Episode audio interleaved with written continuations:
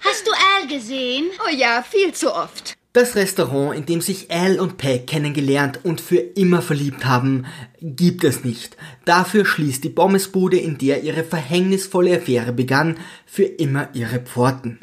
Dort habe ich den Mann getroffen, mit dem ich den Rest meines Lebens verbringen wollte. Und Al habe ich auch dort kennengelernt. Die Liebenden besitzen Eintrittskarten für den letzten Öffnungstag und Al freut sich schon auf ein Wettfressen mit Pommes. Bart, Kelly und Marcy würden unserem Traumbar selbst redend diese Veranstaltung gönnen, doch leider offenbaren sich ihnen gerade jetzt schier unlösbare Probleme. Marcy schmiert sich vor dem Treffen mit ihren Bankern ihr Kleid kräftig mit einem Lachsein. Siehst du ein Fischauge? Nein, aber ich sehe ein Hühnerbein.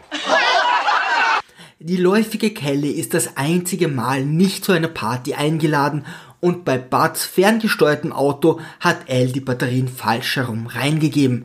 Wie auch immer das genau funktioniert. Heldenhaft nimmt sich Al seiner Kinder und seiner Nachbarin an, während er immer mehr Plätze in der Schlange vor der Pommesbude verliert. Ich komme, sobald ich nur kann, okay? Ja, Rock'n'Roll auf ewig. Immer und immer wieder. Ich wollte nie heiraten, ich bin verheiratet, ich wollte nie Kinder, ich habe zwei, wie konnte das passieren? Ja, ja, Rock'n'Roll auf irgendwas. Al wäre nicht der Held unserer Geschichte, wenn er es nicht irgendwie schaffen würde, alle Probleme zu lösen. Ist das ein Wunder?